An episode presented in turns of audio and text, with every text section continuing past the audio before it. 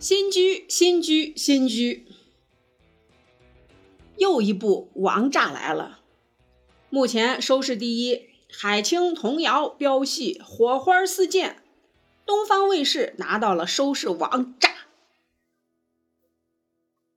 二零零九年，一部名为《蜗居》的电视剧火遍全国，全国的观众都为海中海平的那套房而焦心。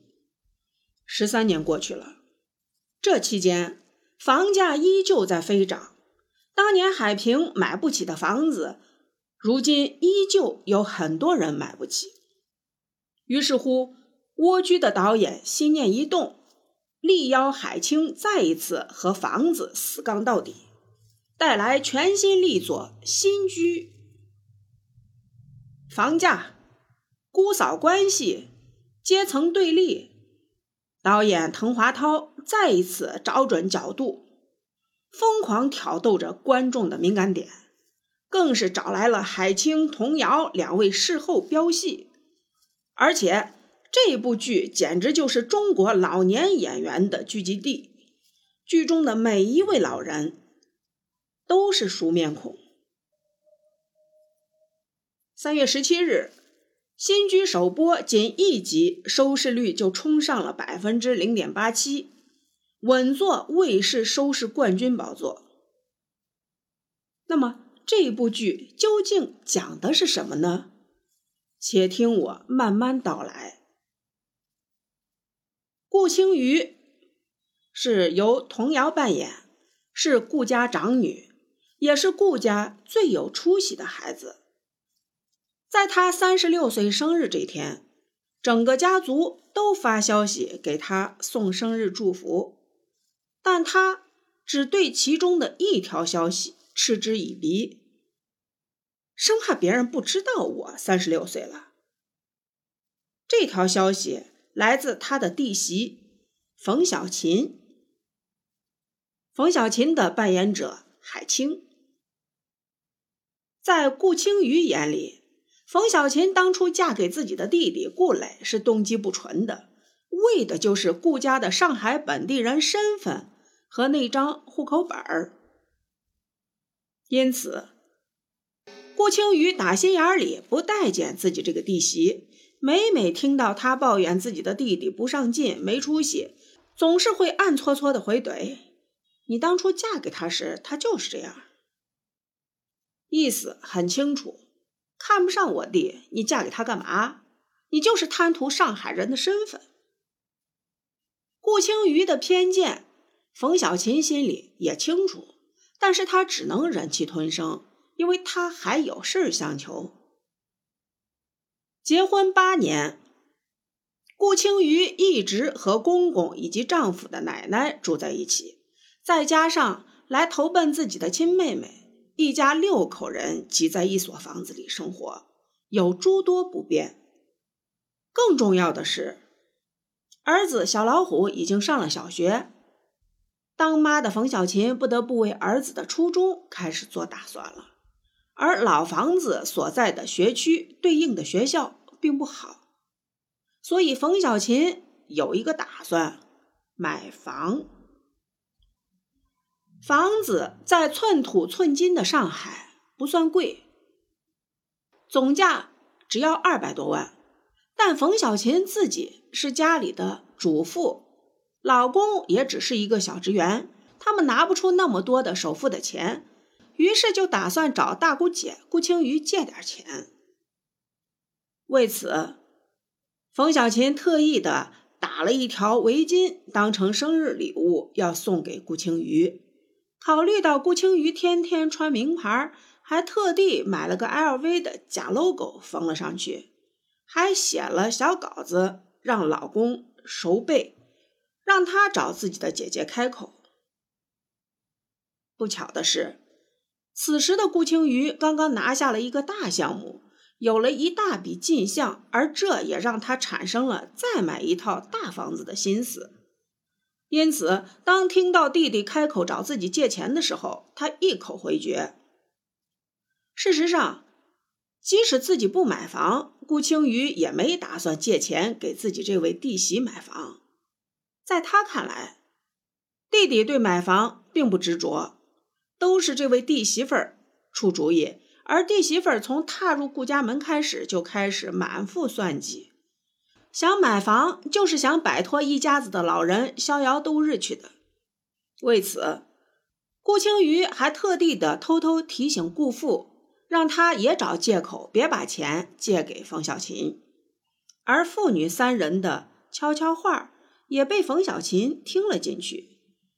一个首付款，在一家人的心里都落下了心结。冯小琴立马摆出姿态，离家出走，假装和朋友们出门的理由，把一家子的事情都撂下了。没了冯小琴，顾家乱了套。顾青瑜只能松口，让弟弟把冯小琴请回来。正当冯小琴一心欢喜，以为顾青瑜终于愿意借给他们钱时，顾青瑜给出的方案却是把爷爷和小侄子的户口迁到自己的学区房里，而此时顾家的姑姑、大伯母等亲戚也纷纷出动，明里暗里想说服冯小琴不要买房。忍无可忍的冯小琴最终爆发，只一句话就让全家人闭了嘴。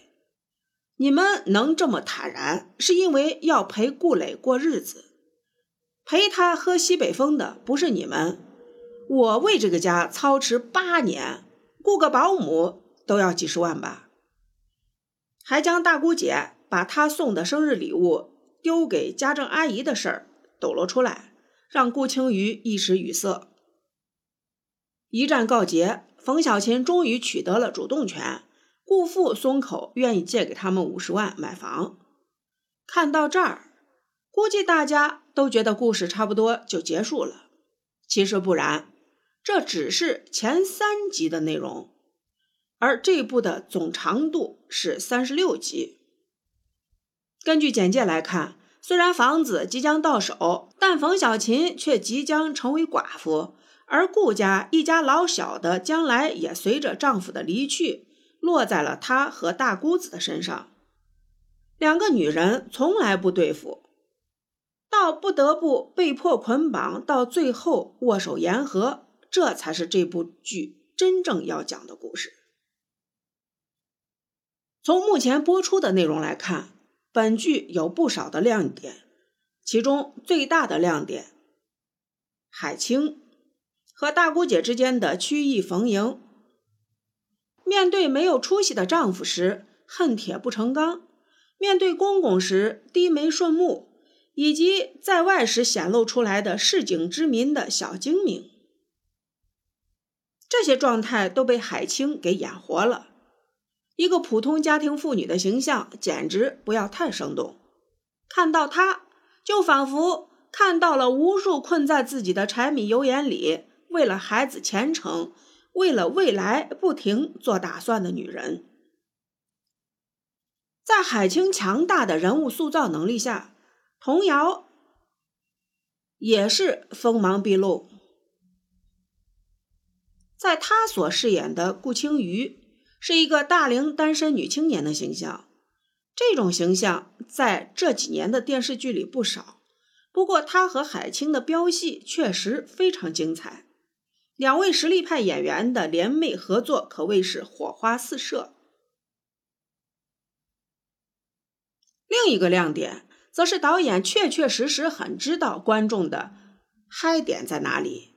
婆媳关系看腻了，就整点姑嫂关系；夫妻那点事儿看烦了，就直接让女主独立自强。